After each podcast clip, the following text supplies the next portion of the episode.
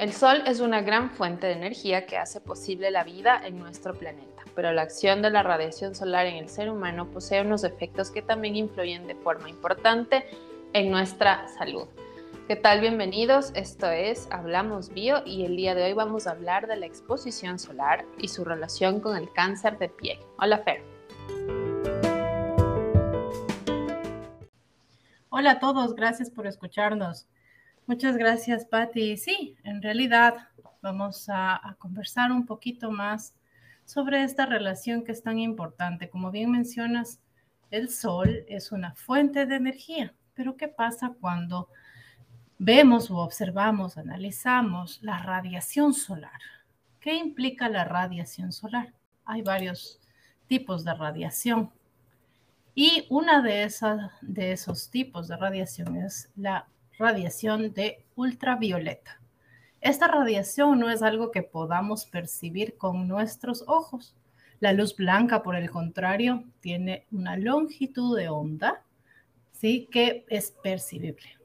Ya podemos nosotros saber si está claro o está oscuro, ¿sí? O podemos ver colores, podemos distinguir esos colores, porque nuestros ojos son capaces de captar la longitud de onda de esa luz. La y estamos hablando, estamos hablando de la luz visible, tiene entre 400 y 700 nanómetros. Exactamente. Mientras que la luz ultravioleta tiene mucha menos longitud de onda. Es entre 280 y 400 nanómetros más o menos. Exactamente. Esa es la que no vemos. Y también hay al otro extremo, ¿no es cierto? Porque hay la, longitud de onda pequeña, que sería la ultravioleta, la luz visible en ese rango que decíamos de 400 a 700 nanómetros, y de ahí viene la infrarroja, que está entre 700 nanómetros y un milímetro. Así es. Entonces, si vamos a los extremos de la radiación de la luz, menor de 400 o mayor de 700, nos encontramos con dos radiaciones que pueden perjudicar la estructura molecular de una célula. Y me refiero con estructura molecular a que esa incidencia de esa radiación puede romper moléculas, puede alterar enlaces de eh, átomos dentro de esas moléculas, ¿sí? Eso precisamente es lo que ocurre con la radiación ultravioleta.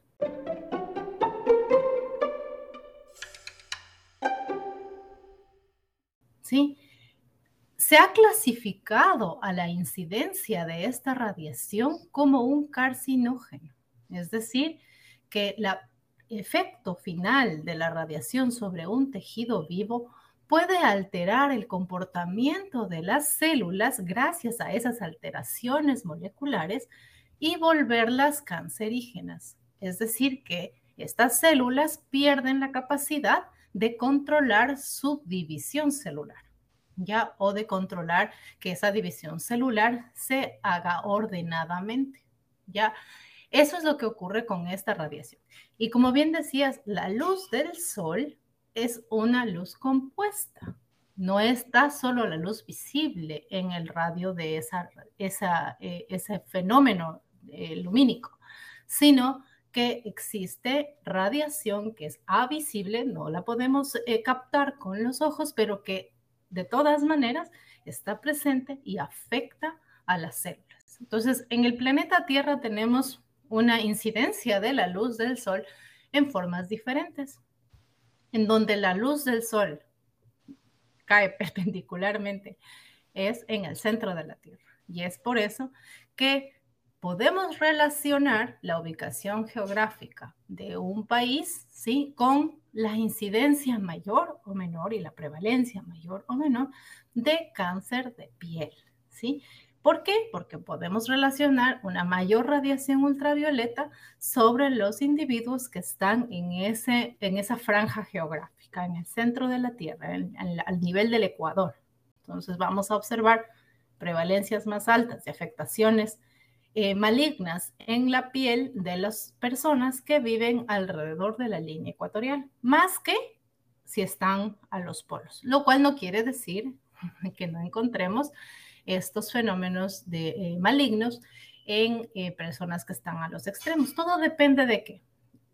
Tenemos que tomar en consideración que los, las enfermedades cancerígenas o la oncogenia es multifactorial.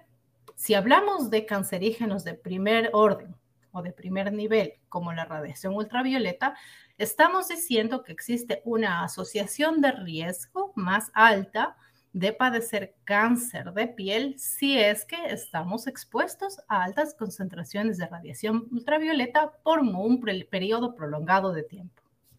Asociación de riesgo no quiere decir causalidad.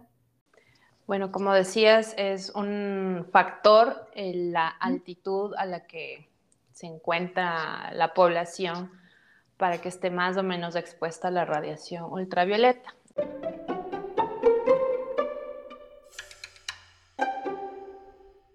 Y hablando de la luz ultravioleta, pues tendríamos que clasificarla en tres, en tres tipos principalmente. Tenemos la luz, luz UVA, la luz UVB y la luz UVC.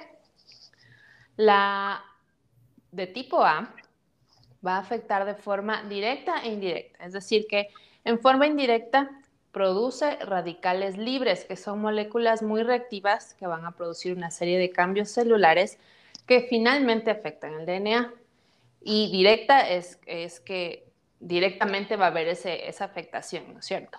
Entonces, esta luz puede penetrar profundamente en la piel sin producir quemaduras, es decir, nosotros no vamos a observar un enrojecimiento de la piel por acción de la luz ultravioleta del tipo A. Y este tipo de luz ultravioleta atraviesa los cristales, por ejemplo. Si estamos dentro de un auto, pues somos propensos de todas formas a recibir la luz ultravioleta de tipo A. Por otro lado, la exposición a luz ultravioleta de tipo B es aquella que se, se, encuentra más relacionada con el desarrollo de cáncer de piel. Esta sí va a producir quemaduras pero sin embargo no puede atravesar las ventanas de un auto u otros cristales. Nosotros hemos escuchado de la importancia de la capa de ozono que rodea a nuestro planeta y es porque es un filtro para, los, para la luz ultravioleta. Entonces, la de tipo A la va a atravesar sin problema, pero la de tipo B sí va a estar bloqueada en, cierta, en cierta magnitud. Y finalmente tenemos la luz ultravioleta de tipo C, que va a ser la más dañina, pero esta está bloqueada por la capa de ozono.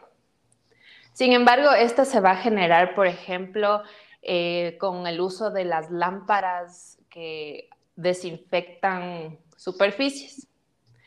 Entonces hay que tener en cuenta esto para, aplacar los, los riesgos, ¿no es cierto?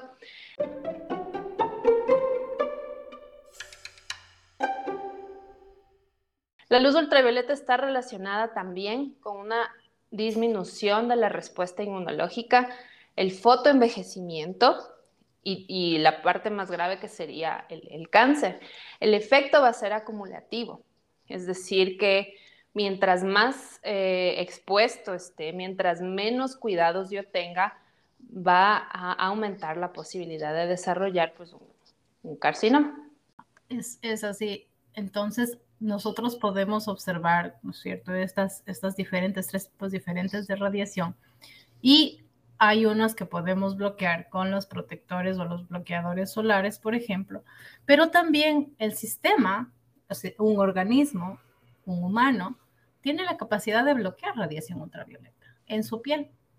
La melanina ¿sí? es un pigmento que producen las células de un ser humano y que puede bloquear la luz ultravioleta en cierto nivel, en cierto, cierto rango, ¿no? no necesariamente va a bloquear toda la radiación a la cual se está expuesta. Entonces, la concentración de melanina es más alta en personas que están expuestas al sol más tiempo ustedes van a ver, por ejemplo, estos bronceados, ¿no es cierto? Que es una, una pigmentación más oscura en la piel después de la exposición a la, a la radiación solar. eso es una respuesta de las células de protección en contra de la radiación. ¿sí? Las personas que son afrodescendientes, por ejemplo, tienen una muchísima mayor concentración de melanina en su piel.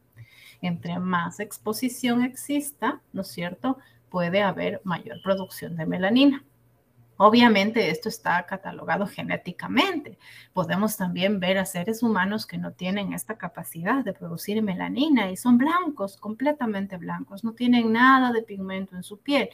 Las personas albinas, ¿sí? Entonces ellos, por ejemplo, tienen una deficiencia de sus células, o eh, sus células son incapaces de producir este pigmento y por lo tanto ellos son extremadamente sensibles a la luz. No, su piel, sus ojitos no pueden protegerse de la luz. Este es una, un mecanismo natural de protección en contra de la luz, para, no de la luz, sino de la radiación ultravioleta, para evitar un daño celular por este agente, esta radiación, que pueda eh, ser un promotor de tumores. Como bien dijo Patti,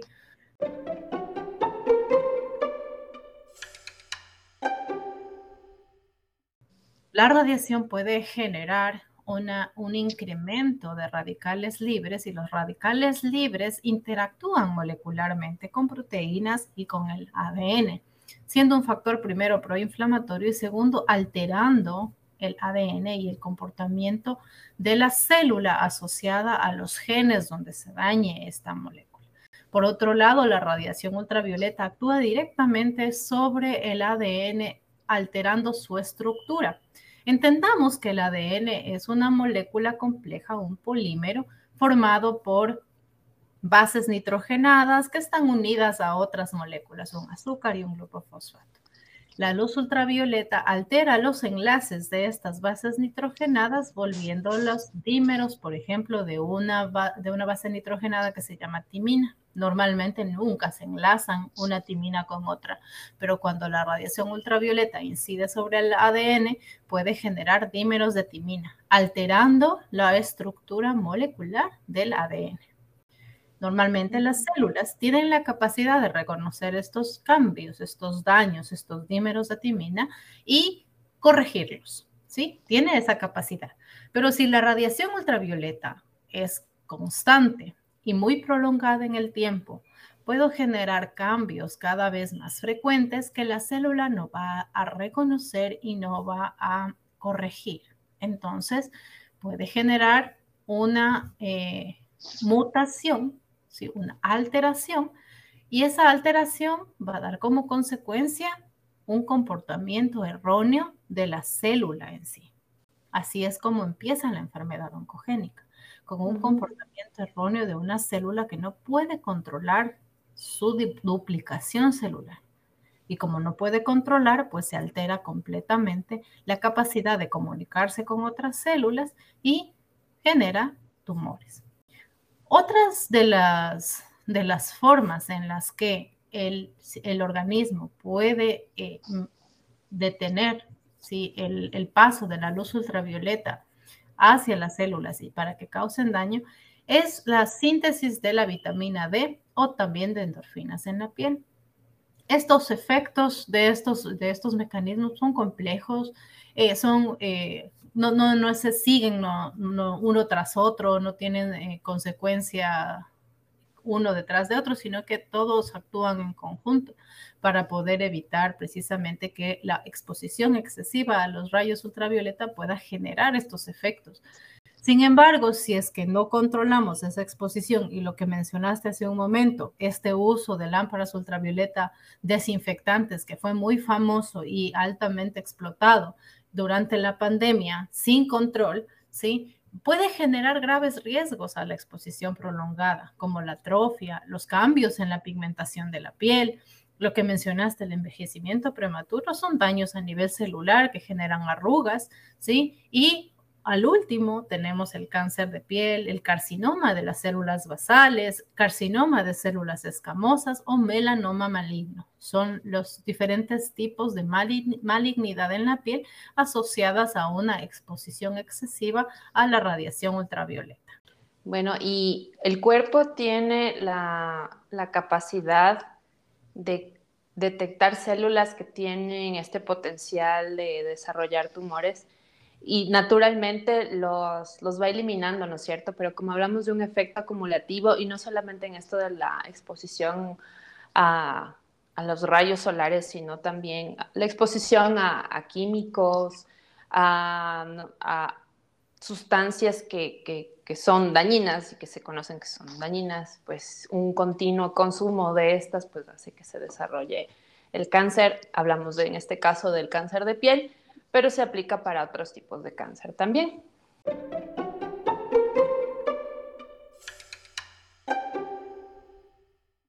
Entonces, bueno, para un poco aclarar esto de la, la piel, tiene tres capas principales, ¿no es cierto? Tenemos la epidermis, la parte más externa, que está formada por células escamosas, células basales, melanocitos.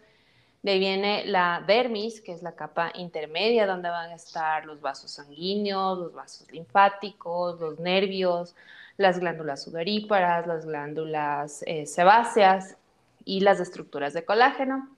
Y finalmente, en lo más profundo va a estar la hipodermis o la capa grasa subcutánea. Entonces, como hablamos de los tipos de cáncer, eh, de carcinomas, pues van a ser principalmente en la parte de la epidermis donde se forma. Se conoce que hay cuatro tipos.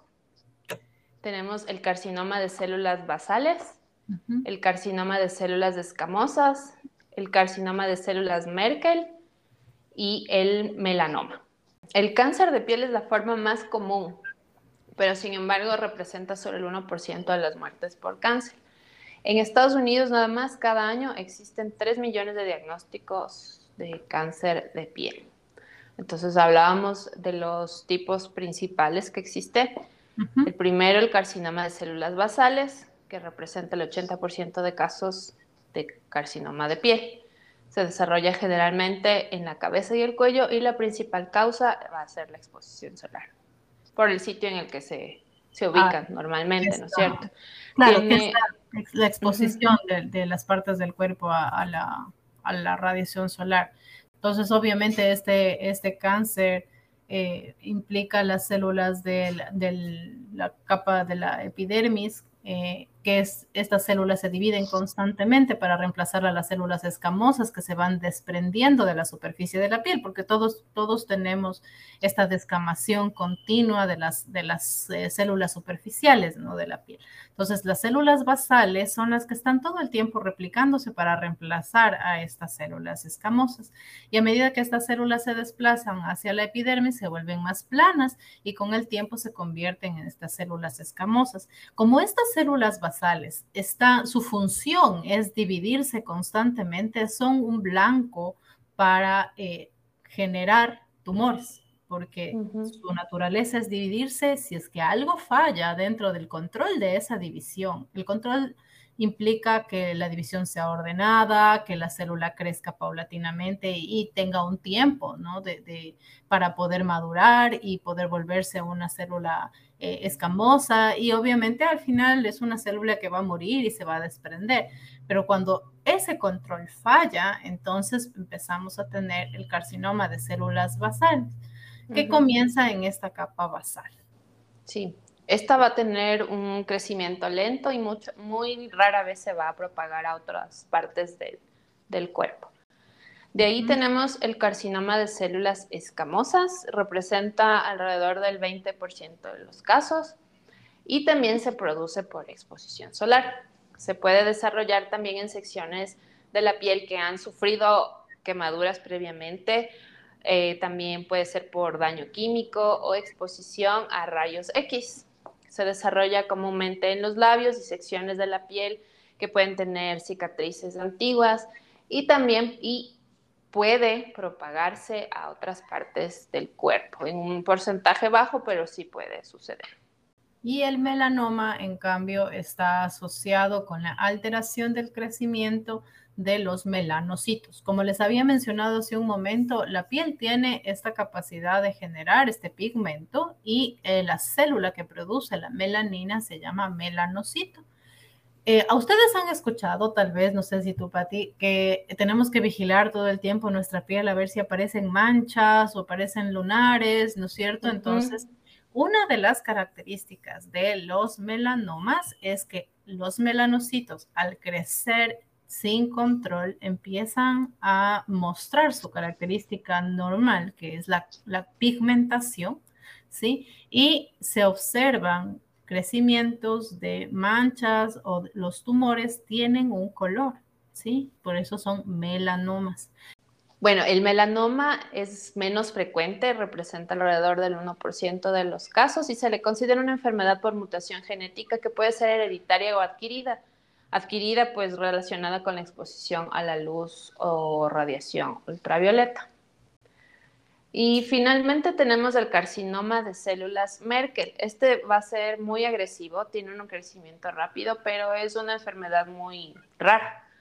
Empieza en las células productoras de hormonas en la dermis y en los folículos pilosos y se encuentra con más frecuencia en la cabeza y cuello, lo que puede estar relacionado también con la exposición solar.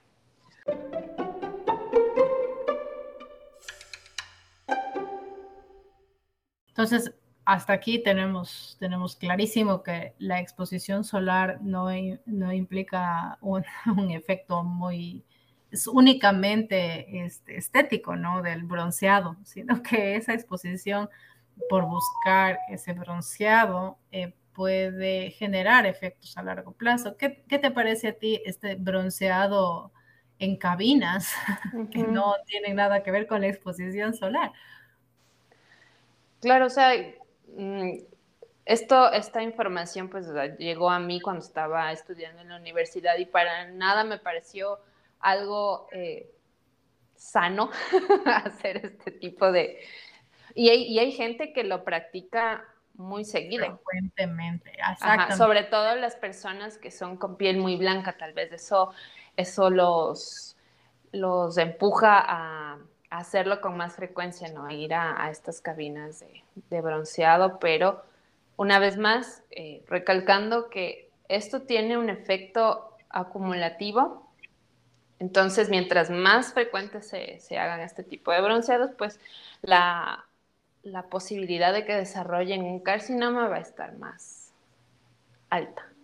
Exactamente, porque esta exposición constante va a promover una inflamación del tejido. Estos rayos de ultravioleta de, clase B inducen una cascada de citocinas, que son moléculas que van a promover la inflamación, mediadores que van a activarse vasoactivamente o neuroactivamente en la piel, es decir, que activa el sistema nervioso, activas la inflamación, activas la circulación de la sangre. En conjunto, todo esto es una respuesta inflamatoria que va a estar asociada con la quemadura, la quemadura solar. ¿no? Una, una dosis de luz ultravioleta que supera el umbral de la respuesta de daño de, los, de las células activan la vía de muerte celular programada en estas células. Esta, apoptosis, esa es la muerte celular programada, la apoptosis puede identificarse primeramente por el cambio de los, las células. Tienen núcleos chiquititos y empiezan a observarse o a llamarse como células de quemadura solar. Esta radiación acumulativa, como dice Patty, genera al final un daño en la activación de un pequeño marcador que se llama P53. Este P53 es súper importante porque está eh, afectando el control celular. Este P53 altera profundamente la fisiología de las células que se llaman queratinocitos, mediando la detención del ciclo celular, activando la reparación del ADN e induciendo la muerte de las células si es que hay un daño grande. Pero cuando el P53 se altera, se daña, entonces ya no va a haber esta posibilidad de que la célula reconozca que está alterada y se muera, sino que el P53 dañado, eh, como consecuencia tendremos una célula incontrolable. No hay reparación, no hay daño, no hay muerte celular programada, entonces empieza a reproducirse. varias horas después de la exposición de la luz ultravioleta, estas señales de daño pueden disminuir, ¿no es cierto? Entonces, e, esa radiación genera el daño y luego, cuando no hay radiación, las células vuelven a su estado natural de, de a poco, pero si tengo esta exposición prolongada, corro más riesgo de que un factor tan importante de control celular como P53 se altere.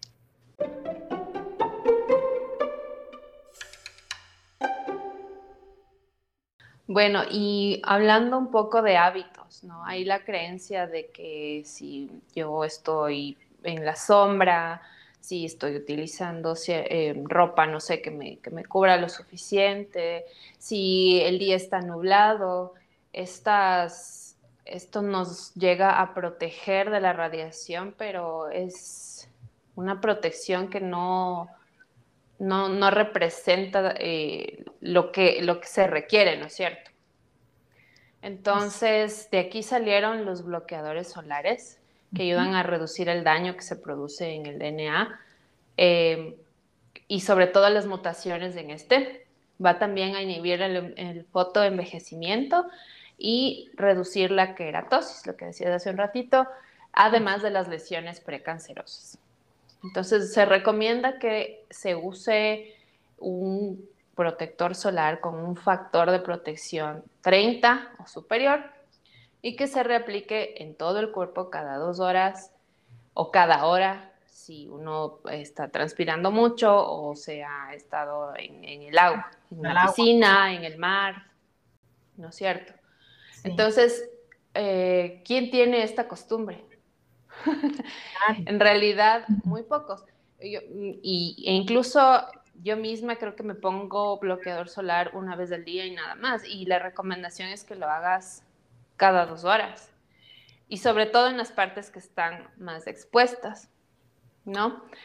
Eh, otras medidas que se pueden tomar para, para evitar estos efectos de la, de la radiación es eh, procurar estar expuesto en un horario entre antes de las 10 de la mañana y posterior a las 4 de la tarde, para que sea la radiación ultravioleta menor.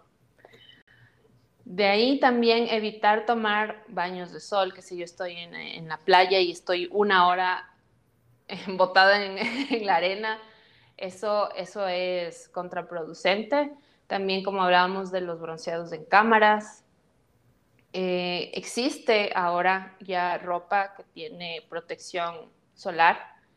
Hay gorras, hay sombreros, entonces siempre procurar usar, eh, qué yo, un sombrero de, de ala ancha que me proteja todo el rostro, las orejas, el cuello. ¿Ya? ¿Qué más? Eh, los lentes de sol. También recordemos que nuestros ojos también tienen melanina.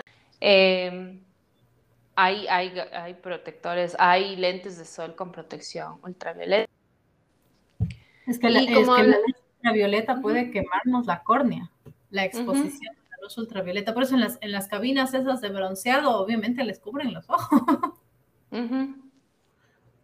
Y es más peligroso porque, claro, no estamos utilizando todo el espectro, sino eh, la luz ultravioleta dedicada, ¿no es cierto? Entonces es una concentración mucho más alta. Y si lo hacen frecuentemente, uy, Dios mío. Bueno, y tomar como un hábito revisarse la piel con regularidad, uno mismo, o sea, lo que decías hace un rato de si son lunares nuevos, si los que ya tengo tal vez cambiaron de color, de tamaño, de forma. Em, por ejemplo, que deben tener una forma como muy regular, redondita, no sé si ya pierde esa forma regular, ya es algo para tomar en cuenta. Acudir a un especialista, obviamente. Y bueno, decía que hay estudios que han demostrado que tomar 500 miligramos de nicotinamida, que es una forma de la vitamina B3, dos veces por día reduce en un 23% el riesgo de cáncer de piel que no sea melanoma, o sea, los otros tipos de cáncer. ¿Qué más? Eh, si no puedo evitar exponerme al sol, por lo menos tomar en cuenta que entre 5 y 15 minutos, dos a tres veces por semana, igual es importante para la síntesis de la vitamina D, porque la vitamina D va a ser necesaria para otros procesos fisiológicos como es la absorción del calcio, del fósforo, de las cosas que, con las que nos alimentamos. Eso ayuda a la absorción por parte de las células y también para la formación del tejido óseo. Así es, la, vitamina D es sumamente importante en todos estos procesos, pero tenemos que tomar en cuenta que eh, es la exposición a la, a la luz del sol cuando somos niños en las horas en las que mencionaste, antes de las 10 y después de las 4, cuando la luz ultravioleta no incide con una forma tan agresiva, que mejora y da lugar a la producción natural de vitamina D en la piel. Obviamente, como bien dijiste, está relacionado con muchos procesos, incluso de antiinflamatorios y antirradicales libres. Es importantísimo el que tomemos en cuenta esto porque cuando, eh, no sé si si tú has escuchado, ¿no? Que las personas que padecen osteoporosis tienen primero una deficiencia de vitamina D que impide la fijación del calcio, pero ya cuando estamos adultos, el, la vitamina D no se produce eficientemente y tiene que ser administrada de, manera exógena sin necesariamente eh, poder ser captada por las células.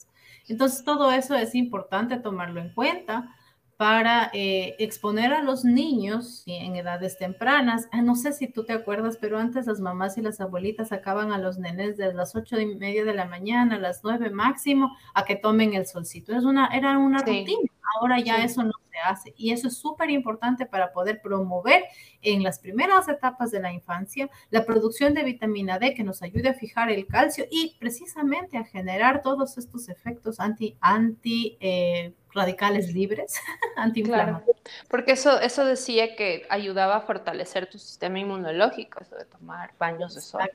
Exactamente. Sí, esa conversión de, bueno, en realidad la vitamina D eh, lo que ocurre en las células es que hay una conversión directa de un mediador químico que se llama de hidrocolesterol.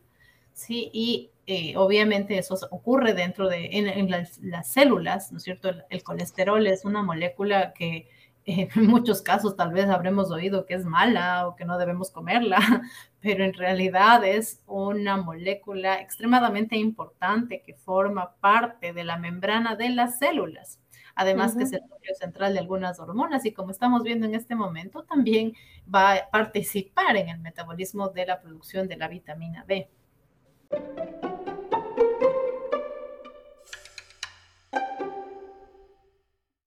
Bueno, y como hablábamos, todo exceso es malo. Entonces, es importante tomar el sol por, esta, por este factor, ¿no? De que eh, hay que ayudar al cuerpo a que produzca su vitamina D, pero los, los excesos es lo que nos lleva a, otros, a otros problemas.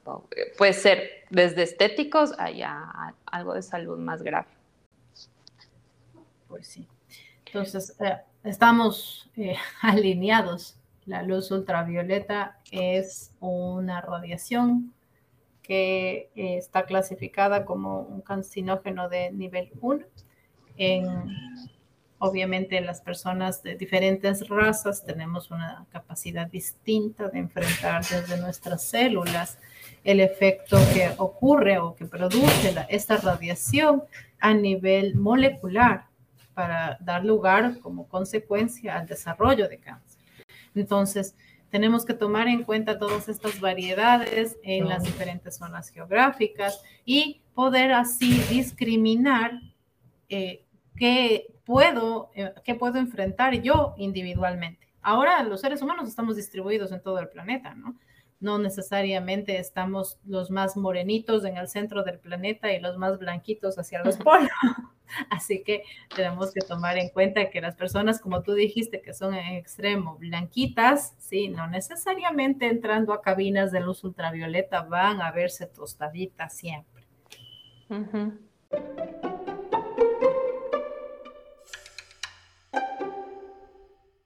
Realmente es una charla muy interesante. Hay muchas cosas que ampliar. Decirle siempre que estamos atentas a sus comentarios, a sus consultas y preguntas, si es que las tuvieran, para que eh, ampliemos esta información. Bueno, una cosa que tal vez nos faltó decir aquí es que, bueno, no solamente la exposición solar, la exposición solar también es eh, como que suma, ¿no? a los factores de riesgo, pero por ejemplo hay ciertos medicamentos o situaciones de, enfermedades de inmunosupresión como leucemia o sida, ¿no? Eh, también aumentan el riesgo de de desarrollo de, carcinoma de piel. Siempre hay que, es que el, todo, eh, quiero cerrar con esto que es sumamente importante. Toda enfermedad oncogénica es multifactorial. No queremos decir con este, esta charla o esta conversación que si se exponen al sol, mañana van a desarrollar cáncer. No pasa eso, ¿sí?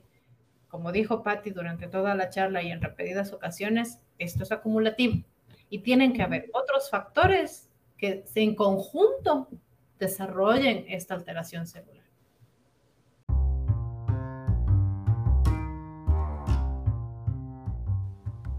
Correcto. Bueno, muchas gracias. Esto es Hablamos Bio. Recuerden que todos los lunes sacamos un episodio nuevo. Pueden escucharnos en Spotify, Apple Podcasts y Google Podcasts. Muchas gracias por escucharnos. Nos seguimos en la próxima. Y no se olviden de seguirnos en redes también. Hasta el próximo lunes. Un abrazo. Chao. Bye.